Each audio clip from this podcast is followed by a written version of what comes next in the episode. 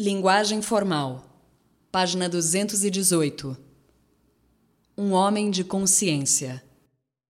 Chamava-se João Teodoro, só, o mais pacato e modesto dos homens, honestíssimo e lealíssimo, com um defeito apenas, não dar o mínimo valor a si próprio.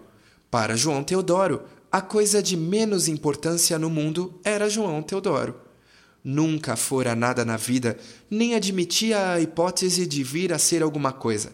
E por muito tempo não quis nem sequer o que todos ali queriam: mudar-se para a terra melhor. Mas João Teodoro acompanhava com um aperto de coração o deperecimento visível de sua Itaoca. Isto já foi muito melhor, dizia consigo. Já teve três médicos bem bons, agora só um e bem ruinzote. Já teve seis advogados e hoje mal dá serviço para um rábula ordinário como Tenório. Nem circo de cavalinhos bate mais por aqui.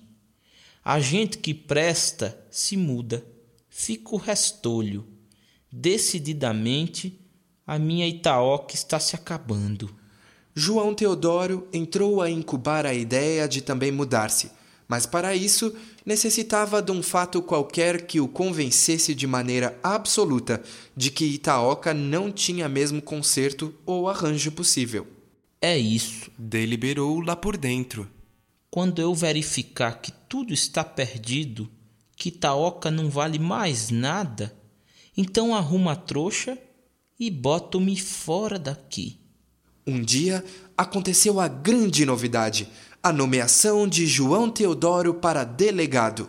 Nosso homem recebeu a notícia como se fosse uma porretada no crânio. Delegado, ele.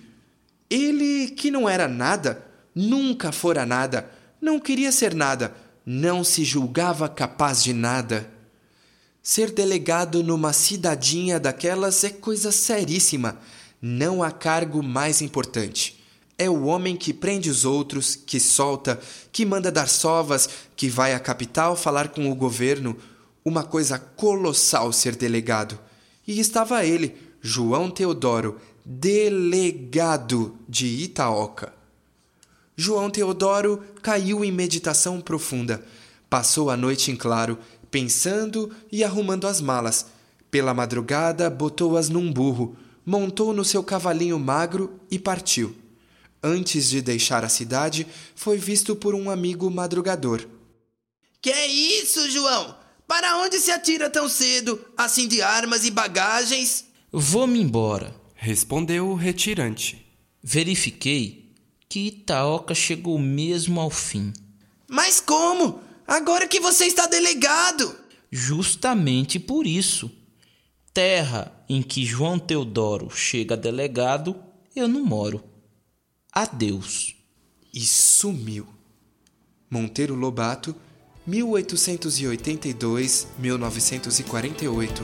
Cidades Mortas, editora brasiliense.